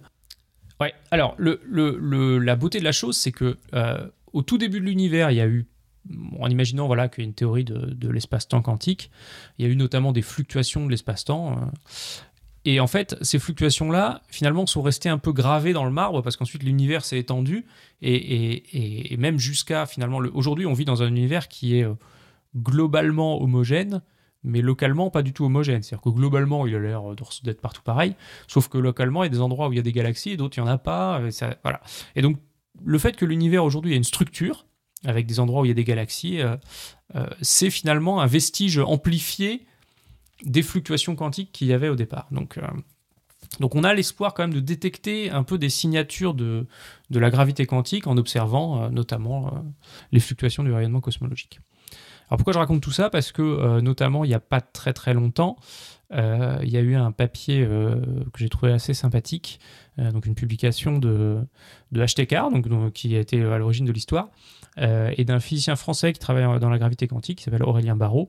Et ils ont tous les deux calculé quel serait un peu l'impact d'une théorie de la gravité quantique à boucle sur les fluctuations du rayonnement cosmologique. Et donc, ils ont, voilà. Et donc ce qu'on voit, c'est qu'aujourd'hui, les changements qui sont prédits par la théorie de la gravité quantique à boucle par rapport à une théorie relativité générale pure sont euh, dans les barres d'erreur des mesures qu'on fait aujourd'hui dans le rayonnement cosmologique, mais on a en droit de rêver de se dire qu'un jour les barres d'erreur vont réduire et, et, on, et on sera capable de dire euh, oui ça marche, non ça marche pas, euh, etc. Donc on n'est pas en train de parler de demain, mais, mais la, enfin, la, la gravité quantique à boucle fait des prédictions expérimentales qui aujourd'hui sont pas vérifiables parce qu'on est dans les barres d'erreur, mais qui euh, un jour le seront. Et est-ce que les différentes théories, entre autres la gravitation quantique à boucle, changent l'âge de l'univers? Alors, Vaste question. Euh, non, non, alors c'est une, c'est une excellente question. Ah oui, il y a quelqu'un qui a, eu, qui a eu la gentillesse de retrouver ce graphique dont je parle là. Euh, donc On a une chatroom merveilleuse. Voilà, c'est génial. Euh, et donc voilà, donc je commente ce graphique pour ceux qui le, qui le voient. Euh, vous avez en les points bleus, c'est le, les données expérimentales, hein, donc c'est ce- les fluctuations du, rayonnement cosmologique euh, mesurées par, euh, notamment par le satellite Planck. La courbe bleue ou qui est quoi grise, c'est ce que prédit la cosmologie classique. Et donc vous voyez, enfin déjà la, cosmologie classique fit merveilleusement bien cette courbe qui est quand même pas une courbe anodine, hein, c'est pas juste une droite ou un truc. Je veux dire, il y a des fluctuations avec des pics, etc. Donc c'est quand même incroyable. Et, en fait, en rouge, c'est la prédiction euh, de la, cosmologie quantique à boucle. Donc on voit qu'elle est pareille sur, euh, les, petites. Enfin, je vais pas rentrer dans les détails, mais disons sur la, sur la droite de la courbe, qui est les fluctuations aux petits angles. euh, mais qu'elle diffère de la, théorie classique sur les fluctuations aux grands angles. Et aujourd'hui, ça diffère dans, un, dans une zone où les barres d'erreur sont très grosses, mais voilà, on peut rêver qu'un jour on saura, lever l'incertitude et, et dire bah, si, euh, si c'est la, la courbe grise qui marche mieux que la rouge ou autre chose.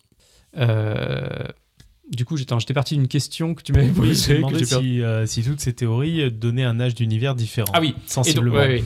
Euh, et donc, alors, euh, il y a une version de la, cosmologie quantique à boucle qui, euh, en gros, euh, euh, élimine un peu l'idée de, de- d'un, d'un instant zéro, d'un moment où l'univers serait né, pour une raison qui est un peu analogue euh, à celle qui fait que le- l'électron ne peut pas se cracher sur le proton dans l'atome d'hydrogène. C'est-à-dire, j'avais expliqué que dans la théorie classique, euh, l'électron euh, perdrait de l'énergie par rayonnement et, et il reste craché sur le proton dans l'atome de Rutherford.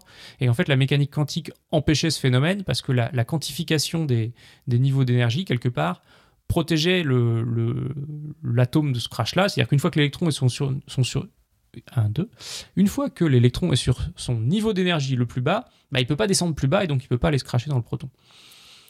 Et donc, en, gravité quantique à boucle, euh, il se passe un phénomène analogue qui nous dit que finalement, quand on commence, si on remonte le film de l'univers et qu'on essaie de contracter l'univers de plus en plus, bah, au bout d'un moment, ça coince. C'est-à-dire qu'on n'arrive pas à le réduire jusqu'à un point infinitésimal. Quand la courbure de l'univers atteint en gros la longueur de Planck, euh, bah, ça coince. Et, en fait, ça rebondit. Donc, si on remonte les équations à l'envers, en fait, l'univers rebondit. Et cette, euh, théorie euh, nous dit que, bah, en fait, peut-être que le Big Bang n'a pas été vraiment un moment de naissance de l'univers, mais un moment où un univers précédent euh, qui aurait commencé à s'effondrer aurait pu rebondir, c'est-à-dire ne jamais atteindre vraiment l'état où il est de taille infinitésimale, mais rebondir du fait que bah, il existe une plus petite longueur et donc l'univers à un moment donné ne peut pas se réduire à un point. Voilà, j'espère que c'est que c'est clair. Ouais, d'accord. Donc voilà, voilà où on en est aujourd'hui. Euh, donc on a, on a une théorie qui, sur le plan mathématique, n'est pas non plus encore complètement carrée. Euh, on a des débuts de prédictions expérimentales dans des domaines où aujourd'hui on ne sait pas, on sait pas forcément euh, aller chercher. Le, je vais encore faire un peu de de bashing de théorie des cordes, mais une des, une des quand même des choses séduisantes avec la gravité quantique à boucle, c'est que c'est une théorie qui se, qui se mouille. C'est-à-dire qu'à un moment donné, elle dit bah, la prédiction expérimentale, c'est ça. Et s'il s'avère que c'est pas ça, c'est que c'est qu'on s'est planté. Donc du point de vue épistémologique, c'est quand même relativement sain. quoi. C'est-à-dire elle fait des prédictions falsifiables. Une des choses qu'on reproche beaucoup à la théorie des cordes, euh, c'est qu'en fait elle a tellement de paramètres libres, du genre 10 puissance 500, que de toute façon, euh, n'importe quel résultat expérimental, euh, elle arrivera à s'en accommoder. Donc, donc autant, voilà, il n'existe pas une théorie des cordes aujourd'hui qui fait des prédictions non ambiguës. Autant en gravité quantique à boucle, c'est quand même euh, un petit peu. euh, la théorie se mouille un peu plus. La théorie des cordes, tu dis, il y a 10 puissance à 500 euh, Paramètres libres qu'on peut tourner, quoi. Ouais, c'est ça en gros. Euh, alors c'est pareil, je vais pas, je vais pas faire parce que du coup, là, avec des échelles comme ça, ça veut dire que c'est des méthodes où on est à faire de l'apprentissage par des machines pour résoudre des théories. quoi. Euh, ouais, c'est à peu près ça, sauf que, le, sauf que t'imagines avoir 10 puissance 500 euh, neurones, tu vois. Euh, alors, juste pour, pour expliquer d'où ça vient ce truc-là, c'est lié aux fameuses dimensions, c'est-à-dire que, ok, la théorie des cordes nous dit il y a 10 dimensions, nous on n'en voit que 4, donc faut dire où sont passées les, les 6 restantes.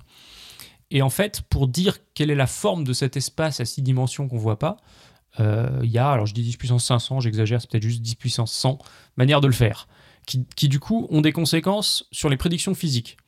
Ce qui veut dire que tu me donnes demain n'importe quel résultat expérimental sur le papier, enfin en théorie, en fait, il pratique, faudrait quasiment le même ordre de grandeur de résultats expérimentaux. Voilà, c'est ça. Euh, La théorie des cordes peut, ça, peut, se, peut s'accommoder de n'importe quel résultat expérimental, grosso modo. Tu voulais apparaître d'autres choses ou tu veux qu'on aborde les questions? Non, On j'ai quand peu même eu près. quelques j'ai à questions. peu près- ah, si, alors je vais juste dire, dire un dernier petit truc aussi que, qui est, que je trouve assez, assez séduisant sur, la, sur ces questions de, de vérification expérimentale. Euh, euh, la théorie des cordes nous dit, euh, la, pardon, la gravité quantique à boucle nous dit l'espace-temps est, discret. Et ça, ça nous rappelle un peu ce qui s'est passé en, physique du solide quand on a commencé à dire, ben, en fait, quand on voit des matériaux comme, je sais pas moi, un caillou, sa structure n'est pas continue. En fait, si on descend à l'échelle de l'atome, elle est discrète. Et ça, c'est des choses qu'on sait voir aussi quand on balance des rayons X. Parce que quand on balance un rayon X, la longueur d'onde du rayon X est à peu près du même ordre de grandeur ou plus petite que le que l'espace entre les atomes. Et donc, le, les rayons X voient la structure discrète euh, d'un caillou. On avait fait d'ailleurs, pardon, je t'interromps, mais euh, un, super, un super dossier de Robin, qui, euh, le, dossier de physique de Robin, qui était venu nous parler des pseudo-cristaux et qui montrait des tas de jolies euh, projections. De, donc, qui, quand on, envoie des rayons X sur certains cristaux, ça fait des, pavages. Et c'est ça, des structures de diffraction. Et, du coup, il y en a cer- certains qui sont réguliers et certains qui sont pseudo-réguliers. Je, je vous conseille, moi j'avais adoré, c'était celui qui s'appelait Cristallographie comme épisode. Et c'était l'épisode de physique de Robin. D'accord. Et donc voilà, donc, eh ben, en fait, avec l'espace-temps, on pourrait imaginer faire la cristallographie de l'espace-temps. C'est-à-dire, on nous dit l'espace-temps est discret, bah, normalement, si on commence à propager dans l'espace-temps des rayons euh, suffisamment énergétiques, à un moment donné, on- les rayons devraient sentir la structure discrète de l'espace-temps. Alors, le problème, c'est que des rayons suffisamment, euh, suffisamment puissants pour, euh, pour sentir cette structure ne sont pas faciles à fabriquer. Mais de temps en temps, on capte certains rayons cosmiques de, de très très haute énergie. Euh, on n'en capte pas tous les, tous les quatre matins, hein, mais euh, et donc il y a un certain nombre de, de- de- recherches qui sont faites pour voir si euh, dans la, la- ce qu'on capte de ces rayons de très haute énergie, on pourrait pas trouver un peu des signatures de la structure discrète de l'espace-temps. Donc voilà, c'est un peu avec le, avec le côté cosmologie, c'est un peu l'autre l'autre manière qu'on pourrait avoir de commencer à essayer de trouver des réponses à ces questions de confirmation expérimentale. Voilà, donc je pense que j'ai à peu près fait le tour de ma, de ma, de ma feuille. Ouais, il y a plein de trucs dont je vais pas parler, mais euh, Bah, on, a, on a eu quelques questions. Je pense qu'il y en a certains qui vont prendre du temps et on va peut-être commencer par celle qui va prendre du temps parce que je crois que les autres, tu les as à peu près abordées sur le contenu discret, etc. Mais qui est intéressante et qu'on a tendance un peu à poser à, à de plus en plus de physiciens qu'on reçoit. C'est euh, donc c'est Maël qui pose cette question. Euh, quand je pense à la physique en tant que matheux et stateux en particulier, c'est c'est- tous les modèles sont faux, certains sont utiles. De, euh, je sais pas le, nom, le prénom, mais de Box, en tout cas son nom de famille. Et la question est donc, croit-on en la relativité générale et ou la mécanique quantique ou autre théorie unifiée? Ou croit-on au modèle standard ou pense-t-on que c'est uniquement un modèle? Alors, pense non, que pour aller plus loin faut- sur là- la question, euh, en gros l'idée c'est quand tu dis, euh, pour un exemple concret, euh, l'espace-temps est discret, est-ce que tu, tu crois que l'espace-temps est discret ou tu te dis finalement c'est un modèle qui est pas si mal pour représenter tout, tout, ça? tout est modèle. Quand je dis, quand je dis l'espace à trois dimensions, c'est un modèle. C'est-à-dire que quand, je dis l'espace à trois dimensions, en fait, ce que je dis, c'est tiens, j'ai trouvé un outil mathématique pratique qui s'appelle un espace vectoriel à trois dimensions qui est relativement, qui colle relativement bien avec euh, les expériences que je veux faire. Donc moi, moi, ça me fait, alors, enfin, je veux dire, je, vais dire ça me fait hurler, mais en même temps, je le fais aussi parce que c'est, c'est un raccourci de langage, mais euh, il faut pas, faut pas croire que la physique théorique nous dit ce qu'est la réalité. Le- quand on dit euh, tel truc est une onde ou tel machin est discret ou tout ça, le verbe être ne laisse sous-entendre que le que la physique théorique nous dit quelque chose sur la réalité profonde Ah des ouais, choses. mais typiquement, est-ce que pas le vrai. boson existe? C'est pareil en fait. Non, c'est juste, on a trouvé un modèle mathématique euh, sympathique dans lequel euh, il y a une excitation du champ, du champ d'onde euh, qu'on a choisi d'appeler boson et qui colle assez bien avec Bon, l'expérience. c'est bon, Robin, les forces n'existent pas, les flèches non, non, là, rien, existe rien, pas. rien. Je veux dire, la ré- pour moi, la, la ré- la réalité, il n'y a qu'une seule chose qui existe. La réalité se limite à une seule chose.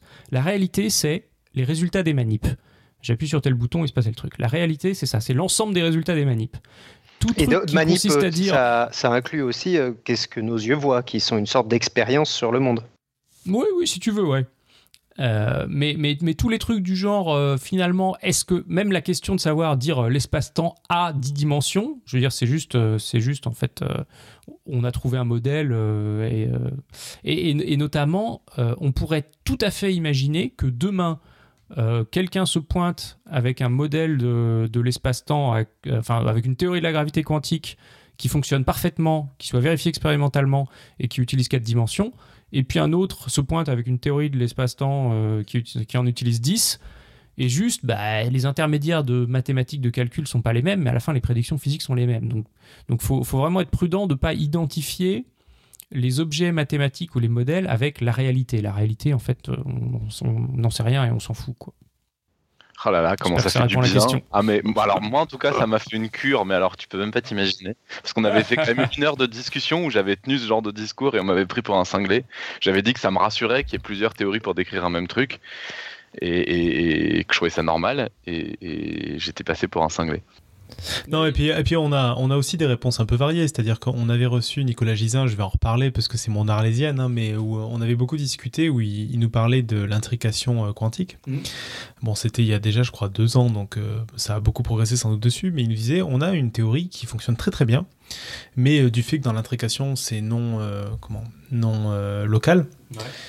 Aujourd'hui, on n'a pas d'histoire à raconter qui satisfassent les physiciens théoriques, même si on a des équations mathématiques qui marchent. Et mine de rien, on voit que malgré le fait que tu maintiennes le côté ça n'existe pas, c'est que des modèles, on a quand même besoin de cette histoire, ce modèle à raconter, même au-delà des équations. Quoi. Bah, parce que en, pratique, ça marche bien. C'est-à-dire que, je veux dire, en pratique, se dire qu'il y a une force de gravité qui fait tomber les objets vers le sol, on a envie de penser que la force existe, qu'elle est réelle en pratique, euh, il y a juste un type qui a dit tiens, on va décrire ça par une force, et puis derrière, il y a un type qui a dit bah non, on va décrire ça par la courbure de l'espace-temps. Je veux dire, l'espace-temps n'est pas plus courbé que la force n'existe, quoi. C'est ça, c'est deux, deux manières, là déjà, c'est deux manières différentes de décrire la même chose en fait. On pourrait, euh, euh, adapter la théorie de Newton sans courber l'espace-temps pour avoir des corrections à la limite. Oui, ça doit être, ça doit être possible. ça doit être très très emmerdant, mais... mais faisable. mais je trouve qu'après, du coup, il y a quand même des questions qui se posent sur le sur l'infini et sur les points. C'est-à-dire qu'effectivement, sur le, tu vois, on passe notre temps à parler de, de continuer discret, euh, euh de, de, de, dire euh, est-ce que le monde, enfin, d'une certaine manière, c'est quand même la question qui est posée. Et c'est vrai que j'aurais tendance à, à, me dire intuitivement, vu qu'il y a une grosse différence mathématique et qui est irréconciliable entre des points séparés les uns des autres et des trucs continus, de, de dire que le, on, on pourra jamais dire si le monde est l'un ou l'autre. Enfin, cette, euh, cette ah opposition entre les deux modèles mathématiques et où on voit qu'en mathématiques c'est irréconciliable. Pour moi, ça me donne évidemment l'intuition que ça sera toujours pareil aussi pour la physique, quoi. Ah oui, absolument. C'est-à-dire que demain, je veux dire demain, peut-être que quelqu'un va se pointer avec une théorie qui mathématiquement n'utilise que des variétés continues et des machins comme ça, et qui va faire les mêmes prédictions physiques que la gravité quantique à boucle. Et encore une fois, le seul truc qui compte, c'est les résultats des manips. C'est-à-dire que quand je dis euh, l'espace-temps est discret, en fait, je ne suis pas en train d'énoncer le résultat d'une manip. Euh, quand je dis euh, si j'observe un rayon cosmique de très haute énergie, alors son spectre va être décalé comme ci, comme ça, là je parle du résultat d'une manip. Et ça se trouve, demain, on va observer des phénomènes comme ça et on va trouver deux théories qui mathématiquement vont utiliser des objets différents, certains discrets, d'autres continus, mais qui, en termes de prédiction physique, vont être exactement les mêmes. C'est d'ailleurs un peu ce que j'ai raconté au début quand j'ai parlé du fait que HTK avait trouvé une nouvelle formulation mathématique de la, de la relativité générale. Dans la relativité générale, il y a cet objet qu'on appelle la métrique, qui sert à mesurer des distances. Euh, dans la théorie d'HTK, il n'y en a pas. C'est juste un objet mathématique différent. Alors, est-ce que la métrique existe? Bah non, elle n'existe pas plus que pas plus que le champ électromagnétique. On avait une question de David Lorero qui paraît technique au premier abord, mais en, fait revient sur des choses que tu as dit au tout début, mais ça va peut-être valoir le coup que tu développes un tout petit peu. Est-ce que la situation décrite par Smolin dans son bouquin sur la crise de la théorie des cordes, sur la situation compliquée pour avoir des thésards en grativité quantique à boucle par rapport à la théorie des cordes est réelle? Euh, ou en étant de la proportion entre les deux. Et en fait, a priori, le bouquin est de, sous mes yeux, là, tu l'avais amené euh, en préparation. Euh, alors oui, alors je, je, la, situation est réelle. Euh, je pense qu'elle a bougé depuis l'époque où moi j'ai fait ma thèse, donc il remonte à oh plus de 10 ans. Euh, mais je pense qu'elle est toujours à peu près du même ordre. C'est-à-dire qu'en gros, aujourd'hui, 90-95% euh, de l'effort de recherche sur le problème de la gravité quantique va à la théorie des cordes, aussi bien en termes de financement que d'exposition médiatique, que de postes ouverts, et donc fatalement de la manière dont tu attires les jeunes, euh, les jeunes physiciens. Et donc moi, c'est presque un accident de parcours que je me sois retrouvé embringué dans la gravité quantique à boucle. C'est-à-dire que moi, deux ans avant de découvrir la gravité quantique à boucle, bah, je voulais faire la théorie des cordes, quoi, comme tout le monde. Donc oui, c'est toujours, le cas. Euh, alors il y a juste effectivement sur le côté euh, espace médiatique où, où ça bouge un petit peu parce que, voilà, des gens comme, comme Lys Moline ou Carlo Rovelli écrivent des bouquins, sont des, communiquent bien, etc. Et voilà, moi aussi j'essaie du coup de, parce que donc euh, alors oui pour ceux je l'ai pas dit mais pour ceux qui n'auraient pas suivi c'est un un domaine que j'ai arrêté enfin j'ai arrêté de travailler dans ce domaine euh, à la fin de ma thèse hein, donc j'ai plus de j'ai plus de conflit d'intérêt mais euh, voilà moi aussi à ma manière j'essaie de populariser l'approche. Mais donc c'est c'est vrai encore que c'est que la, théorie des cordes trust trust notamment c'est un vrai problème euh, les financements et donc les postes. Donc en gros, aujourd'hui, un jeune physicien qui s'engage dans la, dans la gravité quantique à boucle, euh, faut qu'il note bien l'adresse de, de, Pôle emploi, quoi. Parce que. Non mais c'est vrai, non mais moi c'est ce qu'on m'avait dit, mais moi j'étais prêt. C'est-à-dire qu'on m'avait dit, ok, tu veux aller t'éclater dans la gravité quantique à boucle, super, vas-y, c'est quoi ton plan B? Et donc euh, voilà, donc les, les- ceux qui écoutent, qui veulent aller faire la gravité hein. quantique à boucle, c'est cool. Oui, bien sûr, bien sûr. Et tu, tu parlais de- d'Aurélien, pardon, je, ouais, tu, tu parlais d'Aurélien Barraud un peu plus tôt. Euh, Ça fait partie aussi des gens qui sont ses avocats, parce qu'il est, il est un peu médiatique. Enfin, il écrit des bouquins. Oui, c'est vrai. Non, non, euh, Aurélien aussi, ouais. D'accord. Et il est passe au palais de la découverte bientôt d'ailleurs, tiens, Ah d'accord, super. J'aimerais bien l'inviter. Je suis en train de lire son dernier bouquin sur la vérité dans les sciences. Là, c'est bien. Donc, on va l'inviter. Et, mais tu vois, par exemple, sauf erreur de ma part, en fait, Aurélien, il est venu à la gravité quantique à boucle, euh, euh, entre guillemets, sur le tard. C'est-à-dire, il n'a pas fait sa thèse dans le domaine et il y est venu après coup. Euh, C'est-à-dire qu'il a, il a chopé son poste en travaillant sur des sujets euh, euh, différents. Mais, et il vient de la cosmologie aussi, donc je ne sais pas exactement. Oui, c'est ça, il vient de la- mais il vient de la cosmologie ce genre de, Plus de- de classique, je pense. Comment est-ce qu'on arrive à ce, ce genre de, théorie? Est-ce qu'on part de, physique des particules ou est-ce qu'on c'est une question Est-ce qu'on part de la physique des particules ou est-ce qu'on part plutôt de la cosmologie et de la relativité ou est-ce que c'est les deux? Alors c'est un peu les deux. euh, philosophiquement, alors c'est c'est très caricatural ce que je vais dire, mais euh, philosophiquement, les, gens qui sont, des supporters de la gravité quantique à boucle ont plutôt tendance à venir de la relativité générale, alors que ceux qui sont des supporters de la théorie des cordes ont plutôt tendance à venir de la physique des particules. C'est très résumé, mais euh, mais il y a un peu ça. D'accord. Donc on relativise la, la physique quantique ou on quantifie la physique, la Ouais, relativité c'est- c'est- générale C'est c'est plus la question de qu'est-ce qu'on décide de sacrifier. C'est-à-dire que euh, les gens qui font de la théorie des cordes euh, décident de s'accrocher à cette méthode perturbative qui a fonctionné si bien pour la physique des particules, quitte à aller euh, assassiner un peu la relativité générale, alors que les gens qui font de la gravité quantique à boucle se disent euh, non, non, la relativité générale, c'est quand même un truc sérieux. Euh, et, donc, euh, et donc, du coup, changeons de méthode par rapport à ce qui a été fait pour, euh, pour faire toute la physique des particules. On a une question de Didier, de Didier qui, je pense, tu vas, tu vas y répondre avec, avec juste la relativité générale, mais c'est important parce que c'est vrai que des fois on passe très vite sur ces, sur ces sujets-là. Au sujet de l'univers rebondissant, lorsqu'il atteint la taille du mur de Planck, cela implique-t-il que l'univers soit fini? Car s'il est infini, il ne peut pas, même en se contractant, atteindre une taille, une taille finie. Alors, euh, pour être précis, c'est pas vraiment la taille de l'univers euh, qui, euh, qui atteint un truc fini, c'est son rayon de courbure. Donc, faudrait que je. Donc alors, même, même au début, quand, quand on dit l'univers est tout petit, en fait, il est toujours infini. alors, on sait pas en fait. Euh, C'est-à-dire que la, la En théorie. tout cas, du- après les, les premiers moments où on ne sait pas du tout. Ouais. Non, non, mais la, la théorie du Big Bang, qui consiste euh, à remonter le film tel que je l'expliquais euh, tout à l'heure, euh, s'accommode très bien d'un univers fini ou infini. Euh, C'est-à-dire qu'on peut, on on peut jouer au jeu du Big Bang euh, en imaginant un univers qui soit sur, disons, l'équivalent d'une sphère, donc un univers fini qu'on va gonfler, dégonfler, etc. Donc- mais ça marche aussi en se mettant dans un univers hyperbolique, c'est-à-dire la fameuse selle de cheval ou le Pringles qu'on prolongerait à l'infini. Et on peut s'amuser à contracter ce truc comme ça. Donc, euh, donc non, la théorie du Big Bang est... Donc on peut avoir un, un univers quasiment ponctuel mais infini. Ce qui est quand même, euh, ce qui est quand même assez fascinant. Je pense que ça répond à la question de David. Je suis pas sûr que ça va l'aider à dormir, mais ça répond à sa question en tout cas. Euh, Est-ce qu'on avait d'autres questions? Je crois pas. hein, euh. Mais du coup, tu es d'accord qu'on n'a pas le droit de dire infiniment petit et infiniment grand ou pas quand on parle de physique? Ok, ok. Ok. Non, parce que bon, euh, je veux dire, toi, tu, toi, toi, ça, toi, ça te fout des boutons quand t'entends euh, c'est comme si, c'est comme ça. ouais, ouais. Hein? Non, non, t'as raison, t'as raison. Ah, bon. Non, mais à, à partir de maintenant, je te- je t'excuse alors. Ouais, il y a des physiciens sympas en fait. Ouais, Ah, J'aime bien parce que les, les mathématiciens sur Podcast Science, on invite des physiciens, mais en fait, ils gardent leurs idées bien, bien ancrées et ils te les Attends, placent un mot. les physiciens nous donnent raison. Non, Il y a un moment où euh, on les oblige, à, on les oblige à, à faire leur coming out et à dire que ce qu'ils disent d'habitude c'est mal. ouais, j'avoue. Je te laisse reprendre la, la main. euh, Et tu sais que des fois, je permute des intégrales sans vérifier que le théorème de Fubini s'applique. hein. Il est fou. Oh, il y a un César qui, il y a un César qui m'a sorti Fubini la dernière fois pour, pour intégrer des intégrales, pour inverser des intégrales, et je lui ai dit arrête, arrête, là, y est. Je vous signale qu'on est censé être une émission avec un public relativement large, les enfants. Oh, excusez-moi. On va, on va passer au pitch le temps que, le temps que David prépare une côte, euh, parce que je ne l'ai pas prévenu. Bon, en vrai, si, un, peu, un tout petit peu avant.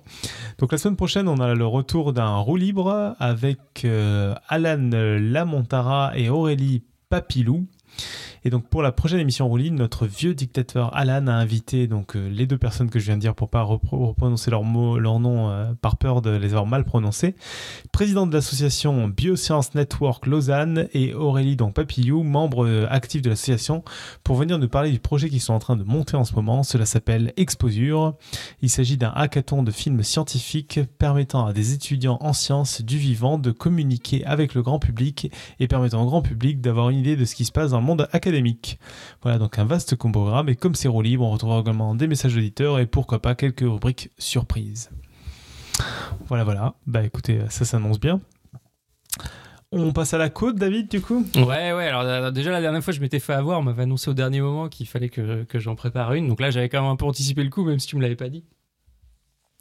Euh, alors, je, vais en, je vais en choisir une qui a peut-être déjà été, euh, déjà été évoquée parce qu'on a parlé de. Tout à l'heure, on parlait de, de faire de l'unification et on parlait de, Newton euh, et du fait que Newton euh, quand même a fait un, tour de force. Et donc il y, a une citation de Paul Valéry que, j'aime bien euh, qui dit il fallait avoir le génie de Newton pour se rendre compte que la lune tombe alors que tout le monde voit bien qu'elle ne tombe pas.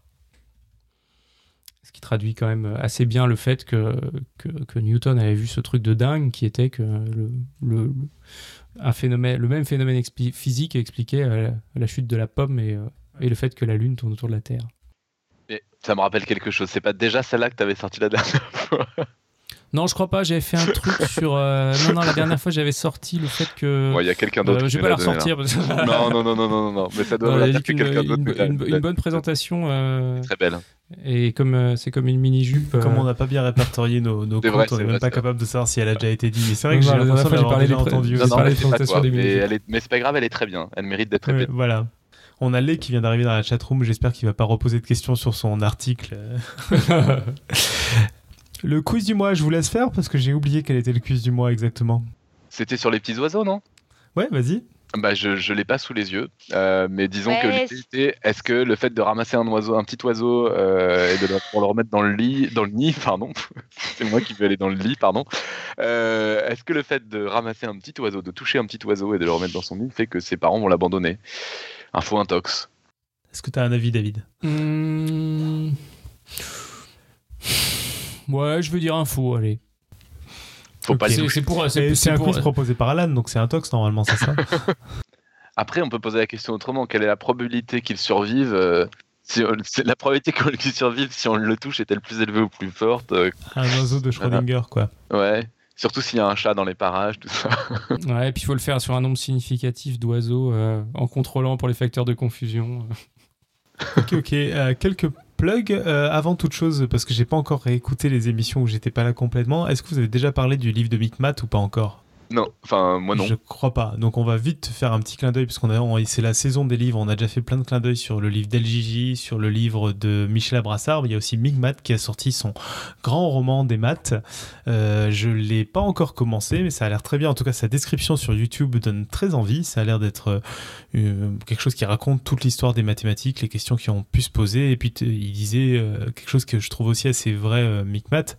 Donc on avait reçu un dans un épisode, qui est que dans son bouquin, il rappelle aussi qu'en fait, plein de questions que se posent beaucoup de gens sur les mathématiques euh, aujourd'hui, des gens qui découvrent les mathématiques quand ils vont parler de la découverte, etc., sont en fait des questions qui ont, qui ont beaucoup tracassé les mathématiciens à une certaine époque de l'histoire et qui donc sont pas du tout des questions bêtes et sont même historiquement très intéressantes.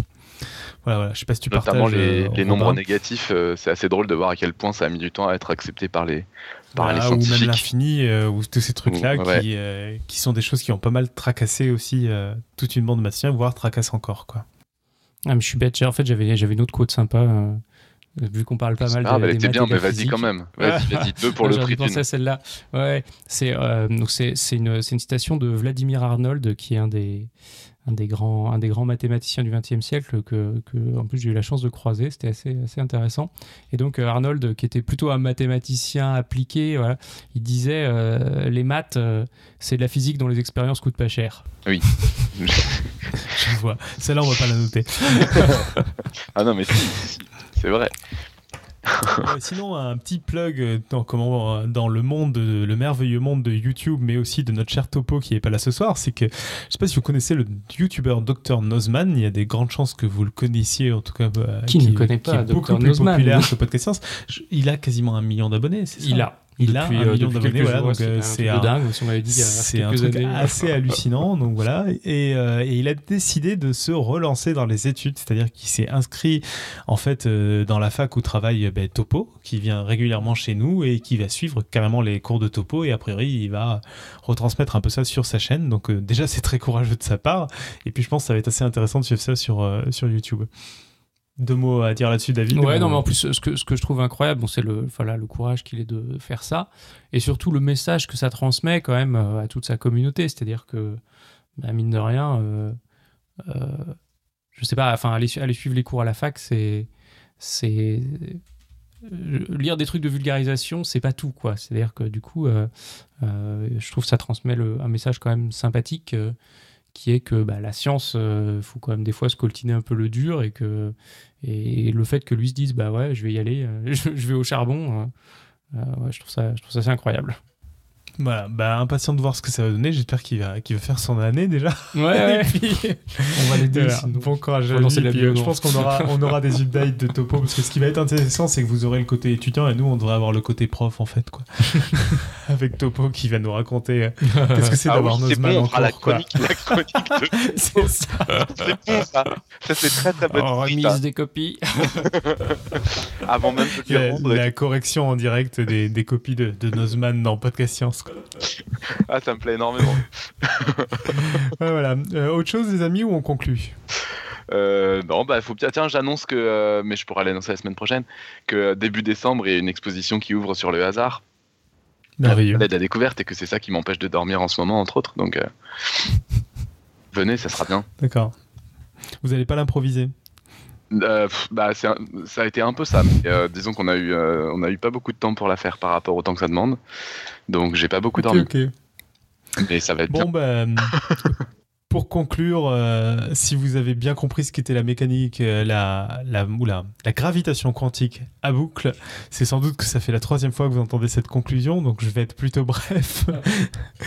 euh, bah, vous pouvez nous suivre sur les réseaux sociaux, Twitter, Facebook, euh, quoi d'autre YouTube. Vous pouvez aussi nous envoyer des messages sur podcastscience.fm. On se retrouve donc la semaine prochaine pour une roue libre où on va parler des messages d'auditeurs, répondre aux fameux quiz, à savoir si toucher un oiseau et en le remettant dans son lit, il se fait, euh, dans son nid, il se fait rejeter par, par sa famille. On remercie David qui nous a joyeusement parlé de la gravitation quantique en boucle et qui viendra nous, nous parler de son amour de la théorie des cordes une prochaine fois. prochaine fois, je même de les défendre. voilà, voilà. Et donc, bah, d'ici là, euh, amusez-vous bien euh, et que servir la science soit votre joie.